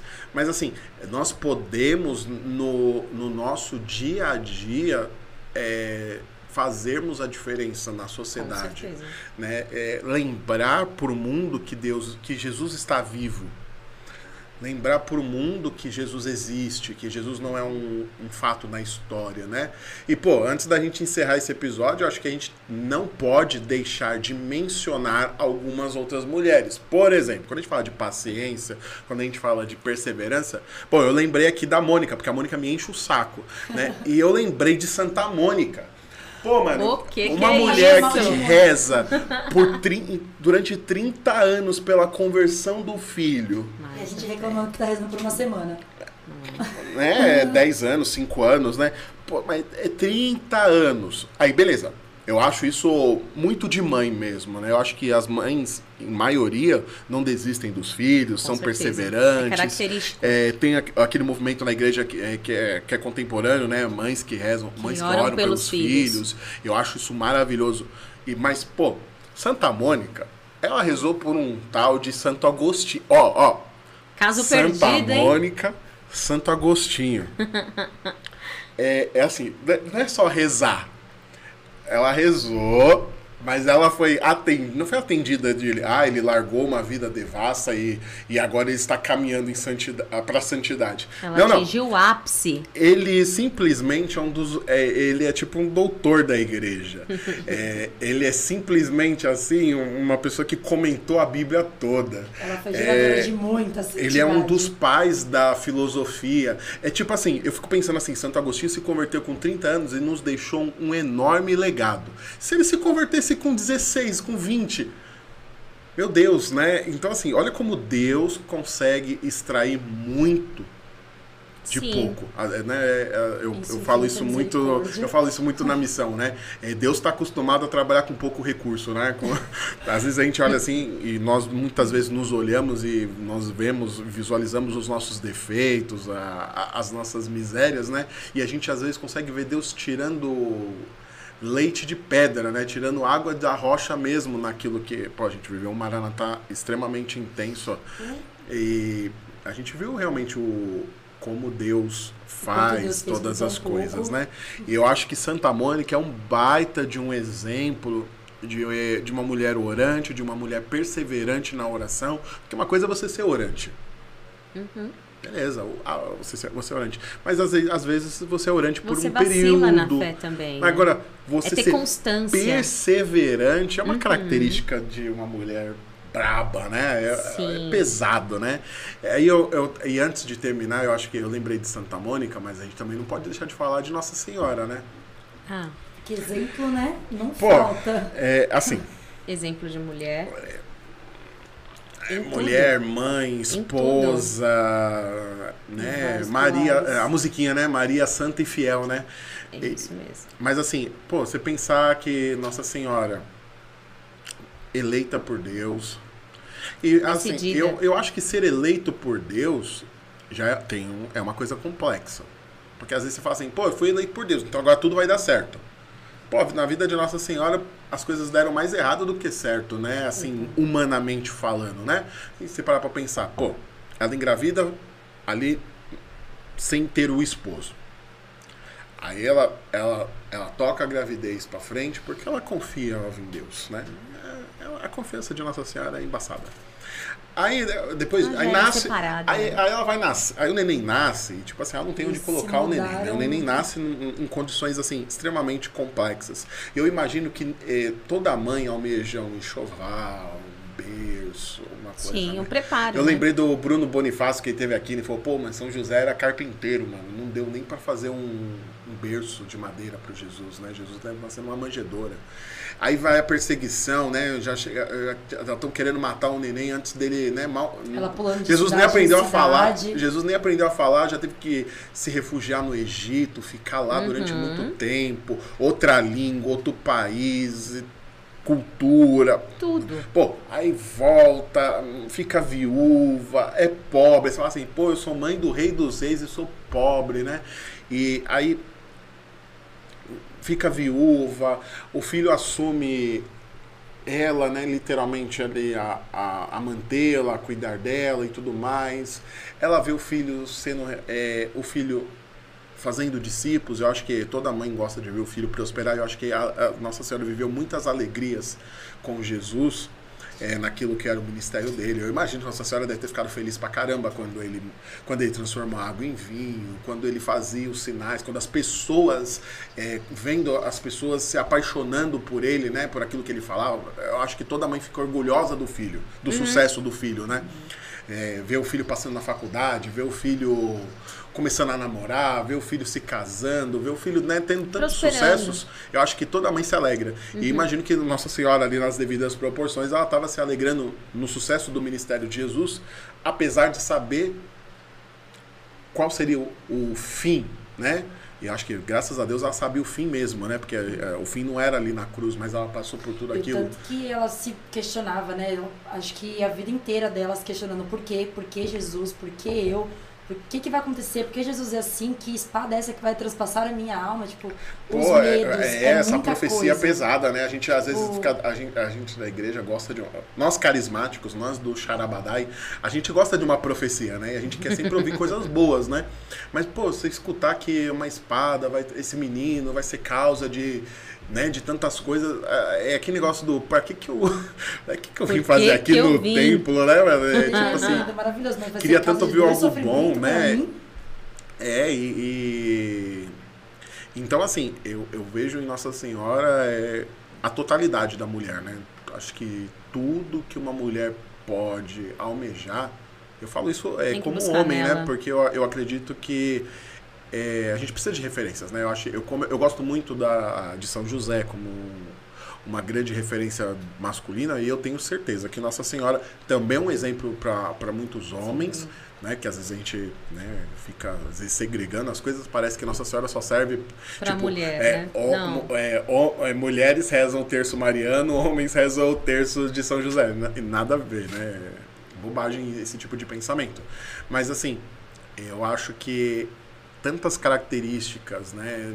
Tanta, tantas qualidades. Claro que ela foi feita já dedo por Deus, ela foi escolhida. Já era lá, separada, Ela né? nasceu sem Sim. pecado e tudo mais. Eu acho que isso agrega muito, né? Porque às vezes fala, pô, se eu, se eu não tivesse o pecado, também eu seria perfeito tudo mais. Mas assim, eu, eu acho que as- a- existem a- as dificuldades da missão que exigia que ela fosse daquele jeito, né? Os méritos de Jesus já sobre ela e tudo mais, sem querer entrar aqui na questão teológica da coisa. Mas assim, Nossa Senhora é um baita de um exemplo, assim, sabe? Eu olho a vida, eu, eu, eu fico impactado quando eu fico pensando assim, né? Poxa, às vezes eu olho pra minha esposa e fico pensando, nossa, é, a Aline precisa buscar. Eu, às vezes eu vejo na minha esposa assim, buscas, né? De se assemelhar a Nossa Senhora, de buscar Nossa Senhora, né? De olhar assim, não, mas Nossa Senhora, às vezes ela me lembrando, né? Mas fala com Nossa Senhora, né? Como se fosse tipo assim, né? Fala- vai ali, fala com a, fala, fala com a mãe, né? Sabe que você falando, nossa, me veio muito assim na cabeça a minha mãe. Minha mãe, ela tem uma, uma intimidade muito grande, ela desenvolveu uma intimidade muito grande com Nossa Senhora nesses últimos anos, assim, né? E, e tem coisas pequenas, é muito engraçado, porque a gente às vezes vai sair de carro, né? E é um lugar que não tem onde parar o carro. A gente sabe que é difícil parar o carro ali e tal. E aí ela vai conversando ali, tipo, na moita, na miúda, conversando ali, né? Aí quando chega, ela fala assim: aí ó, eu sabia que ela não ia me desamparar, porque tudo que eu peço pra ela, ela me dá. Né? E assim, e não é no que ela pode interceder, não é que ela pode dar, mas é, é ver a intimidade, né? É ver que quanto mais a gente convive, mais a gente se assemelha. É ver que quanto mais a gente tá busca. É, e aquilo me converte. Aquilo na minha mãe, a minha mãe é uma pessoa, meu, fantástica. Um dia vocês vão, vocês vão conhecer a dona Eva de verdade, viu? Porque é, ela é fantástica. E, e aquilo me, me converte, né? Na caridade dela, assim, no, no, no pouco, no simples, né? E é onde, onde a gente também pode é, buscar dentro do que, no, do que nós temos de fragilidade, do, buscar o que nós precisamos dentro de Nossa Senhora, né? Sim. É claro, eu nunca vou ser como ela. Ninguém nunca vai ser como ela. Mas se a gente buscar aquela, aquela docilidade, o mais, o mais simples, né? A, a, a, a, mínima brecha, né? A gente consegue. É, Você estava falando desse jeito, né? E quem é devoto de Nossa Senhora, você percebe a diferença, né? Existem devotos e devotos, né? Tratado da Verdadeira Devoção fala disso, né? Aí Sim. fala que tem os devotos, tem, tem os meia-roda e tem os de verdade, né? E a gente tá cheio de meia-roda por aí. E eu também tô nesse. Eu também, eu também, eu também me sinto, às vezes, um meia-roda. Sabe por quê? Vocês já assistiram The Chosen? Sim. É, dica de série, The Chosen. Muito É, boa. E tem uma coisa que eu, que, eu, que eu gosto muito nessa série, que é tipo assim, como eles transmitem a humanidade dos personagens, sabe? Quando você escuta, às vezes a gente vê os estudos de temperamento e fala, ah, Pedro era bem é, sanguíneo, né? Eu acho legal que no The Chosen você vê que Pedro é tipo sanguíneo pra Dedel. Eu olho assim e falo, mano, ele não é sanguíneo, ele é sanguíneo pra caramba, né? E, e eu, eu, eu, tipo, eu tô assistindo com, com a minha esposa, né? E, e, e, mano, quase todo episódio acaba, a gente tá meio assim secando as lágrimas, assim, de algumas coisas, né? Mas, assim, uma coisa que me impacta muito na série é a humanidade de Jesus. E eu vou chegar aqui em Nossa Senhora do no, no que você estava falando. Sabe por quê? A gente fica com uma visão, às vezes, de Jesus que ele é, que é tipo assim, como se ele fosse somente Deus. claro, ele é Deus, né? Mas assim, no divino, a gente esquece da que humanidade. da humanidade, né? Então, o Jesus do, na série, ele, ele dá risada, ele meio ele, tipo, ignora algumas coisas, assim, sabe? Ele se aproveita de algumas coisas, no bom sentido, né? Mas, assim, ele olha a oportunidade. Tem um episódio lá que ele queria ensinar alguma coisa sobre o Shabá dos judeus, né? E ele vai lá e faz o milagre exatamente na hora do Shabá, sabe? tipo assim, e Pedro meio que fala, você podia ter feito antes, né? E ele fez assim, eu, tipo, podia, mas ele, ele tinha um ensinamento ali. E eu, eu acho bacana como eles se relacionam com Jesus, porque tem toda a questão da, do divino, mas eles também não deixam de ver é, Jesus no aspecto homem. homem. sabe? Humano, assim, alguém que sente fome, sente sede, sente dor. E quando você estava falando de Nossa Senhora, eu imagino que a, a, a, a nossa oração genuína, ela deveria ser mais ou menos assim, né? É, um tudo, né? É, a gente sabe que em, todo, em tudo nós deveríamos ser orantes, né? Então, às vezes, para estacionar o um carro, uma, uma vaga. Uhum. Então, poxa, eu tô preocupado com uma prova que eu vou fazer, eu deveria estar tá conversando com Nossa Senhora, falando, olha, sabe aquela oração que não tem palavras uhum. difíceis, né? Ó oh, Deus Altíssimo, Santo dos Santos, exaltado, adorado, glorificado, que é muito bonito. Mas às vezes eu acredito que de nós, assim, fica faltando aquela coisa do. Ô, mãe, uma mãozinha aí. Minha Nossa Senhora, me ajuda, mãe. Mas... Olha, eu tô cansado hoje, eu tô assim, eu tô assado, sabe? Porque eu acho que isso é genuíno, sabe? E eu acho que eu, eu sempre pego assim, né? Jesus, ele se assemelhava muito às coisas de Nossa Senhora, né? Então, o jeito de falar, eu fico pensando que Jesus ficava tudo, tipo assim, tendo as referências, né? A gente tem tantos hábitos uhum. dos nossos pais, né? E eu acho que nos falta isso, né? Pegar essas pessoas aí, ó, essas grandes santas, esses, essas grandes mulheres e trazer para nossa vida esses aprendizados que são até simples, né? Que para a gente talvez não seja tão difícil. O que nós precisamos é de fé. É que muitas das vezes a gente quer só é, só se espelhar no sobrenatural, né? A gente não, não, não pega ali no, na parte humana mesmo da coisa, né? É, você falando sobre, sobre a, a, a simplicidade ou, ou o, o, ordinário, né? Eu me lembrei, né, de quantas vezes, e isso é muito legal, se você tiver oportunidade, né, no seu trabalho. Às vezes o bicho tá pegando, né? Tem algum problema no seu trabalho, não sei o quê. E, meu, é muito, é muito engraçado como eu toco nessa realidade. Porque eu sempre peço, antes de eu sentar diante do meu computador, né? Não sei é, se todos sabem, né? Eu fiquei doente por um tempo, né? E depois que eu me recuperei da minha doença, foi, foi um, um hábito que eu, que eu tomei para mim. Então, todos os dias, antes de eu sentar no meu computador, eu já fazia as minhas orações. Mas sabe quando era ainda superficial? Era como se fosse robótico. Ler um texto, né? É, era como se fosse robótico, né? Olha, amém. Ok, vamos começar. Não, hoje eu peço para Nossa Senhora me ajudar a responder esse e-mail. Porque dentro do meu profissional, dentro do meu ser mulher, eu quero exalar. Sabe? Mesmo que sejam termos técnicos, eu quero exalar.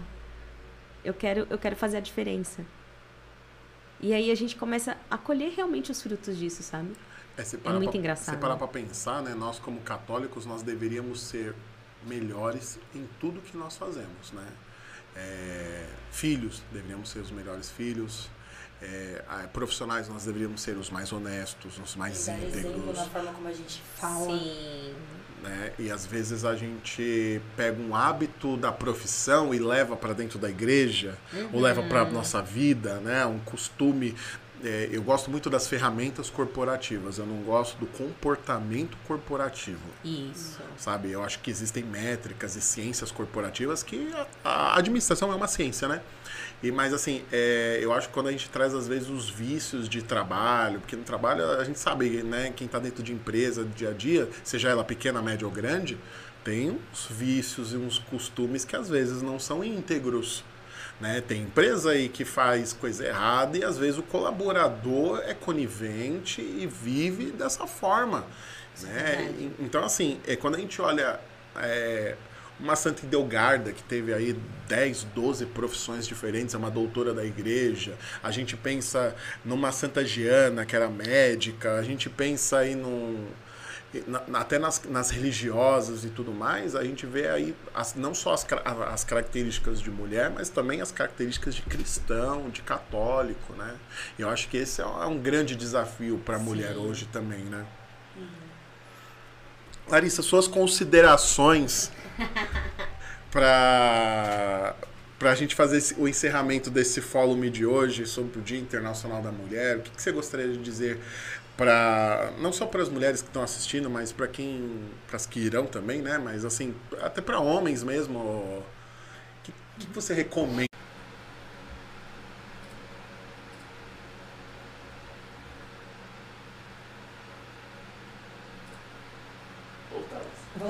Ah, é, é, é, a, a, os dramas do ao vivo, né? Eu sempre quis falar isso. Faz parte. Como eu dizia, né? Exemplos não nos faltam. Então, assim, pra. Gente, para de murmurar. Ai, eu não, não consigo. Ai, minha vida é muito difícil. Ai, eu não sou digna. Tem gente que faz melhor, que não sei o quê. E eu vou falar igual a Dani falou ontem. Eu sou a primeira a falar, eu sou a primeira a escutar. E quando eu aponto, eu aponto para mim também. Então, assim, tá difícil, tem exemplo. Sempre vai ter um santo aí que se assemelha com a sua vida. Alguém que vive o que viveu o que você está vivendo agora. Alguém que te ajuda, alguém que está próximo aqui né? Aqui nós temos uma bancada de formadores e de pessoas que também precisam ser formadas todos os dias, porque assim, nós não somos, nós não somos santos ainda, nem você que está na sua casa, mas também não é tarde para ser. Então assim, não desiste não e para de murmurar, pelo amor de Deus, que eu tenho paciência não. Ô Lari, se você puder indicar, eu imagino qual que você vai indicar, mas se você pudesse indicar aí para os nossos telespectovintes, é agora eu me comuniquei com a galera do Spotify, hein? Ó, o Follow Me tá no Spotify, viu, gente? É Deezer, nessas plataformas digitais aí, eu não sei qual que você usa. Mas Vamos dar gente, uma força. Mas a gente tá lá. E, mas se você pudesse indicar uma santa, não só por conhecimento, mas às vezes por admiração ou por, por ouvir falar, porque às vezes tem aqueles que a gente conhece por dia a dia, né? E, mas tem aqueles que, olha, já me recomendaram e eu quero recomendar essa. Eu não. Eu recomendo uma assim, que eu não aprofundei muito ainda a vida dela, mas eu acho que é um exemplaço pra gente, que é Santa Teresa d'Ávila. Exemplo assim. Pesado. É. Acompanha aí. Vamos ler juntos o livro, porque eu ainda não li. Mas assim, recomendo, recomendo. São três livrinhos. Top. Fê, suas considerações aí sobre o Dia Internacional da Mulher, sobre o Dia da Mulher, sobre a mulher. Né? Você também tem um trabalho com mulheres na, na obra Jovens Sarados. Né? A obra Jovens Sarados tem uma evangelização e formação voltada para a mulher. Não sei se você quer deixar alguma coisa aí, alguma, algum canal, alguma recomendação. Sim. Bom, sobre o Dia Internacional da Mulher, né? É, é um é, é um dia comercial, né? A gente tem que ter essa, essa, essa visão. Mas também é um dia que, nos, é, se a gente levar em consideração de que é, de tudo Deus tira um, um bem, então, de todas as situações, de tudo que talvez nós vivemos, de todo o convencional, nós também podemos tirar um sobrenatural. Então, eu acho que vale o dia de hoje para a gente rever como nós estamos, e aí é direto para você, mulher, né? Já que hoje é o nosso dia, então como que eu estou dentro da minha essência, dentro do que Deus pede para que eu seja. Né? Eu acho que é, é essa a marca que a gente tem que deixar hoje. Né? Antes de deitar ali no travesseiro, vale a pena fazer uma, uma memória aí de vida, fazer uma retrospectiva e, e entender e buscar. E se você ainda hoje se encontra num estado de mornidão, é, se talvez as santas que foram citadas aqui hoje, né, sejam tão, tão distantes, né, dentro da sua realidade, busca então no pouco, né, busca no seu, no, no seu mínimo, mas dê o seu melhor, né. Eu acho que essa é a dica de hoje. Com, e com relação, né, ao trabalho de mulheres, né, é, nós temos sim no, no, no Instagram nós temos a nossa página também, né, o Jardim Sarado. É, temos duas figuras aí de, de ponta, né? Eu e a Mariana Belisário. Então, se você tiver interesse em se conhecer, em, em, em, em aprofundar realmente né, nesse tema, no ser, na essência mulher, você pode nos procurar. Nos encontramos também né, na Parada Inglesa, né, nos, nos sábados, nos nossos encontros. E aí a gente fica aí à inteira disposição. Me informa muito. Busquem, meninas, busquem. É, outra coisa, não deixem de, antes de, antes de ir embora, de dar um like neste vídeo, compartilhar. É o like aqui embaixo, né? Assim, é o card aqui em cima e é o like aqui embaixo. É, e eu também queria lembrar que nos dias 17, 18 e 19, na comunidade Canção Nova, lá na Canção Nova em Cachoeira Paulista, vai acontecer o aprofundamento para mulheres da missão Jovens Sarados. É, procura lá jovens.sarados no Instagram, né? É, o nosso, é, a rede social da nossa obra Jovens Sarados, né? E tem um trabalho lá, tem um aprofundamento voltado para mulheres. Então, você que já é de caminhada, você que não é de caminhada, você que quer caminhar, né? Vai ser muito bom. Vale a pena. Dias 17, 18 e 19. Neste sábado nós temos Missão Jovens Sarados, também lá na Missão Parada Inglesa, lá na Avenida General Taliba Leonel, número 3013, a partir das 19 horas. Você nos encontrará lá. E semana que vem tem Follow Me, então não deixe de ir lá no nosso Instagram, no nosso Instagram, se você não nos conhece, vai lá, nos procure. Se você caiu de paraquedas aqui nesse vídeo, né? De repente você estava no, no YouTube e sugeriu para você, não deixe de ir lá também nas nossas redes sociais e conhecer um pouquinho mais sobre nós. Amém? Amém. É isso? É isso então, aí. ó, um feliz Dia Internacional da Mulher aí para você, mulher. Um feliz Dia Internacional da Mulher para você, homem, porque é, Tem é que assim, viver, cara. né? A vida é assim, cara. É, é, é importante, eu acho que conhecer mais. E sejam né? santas. É isso aí, ó.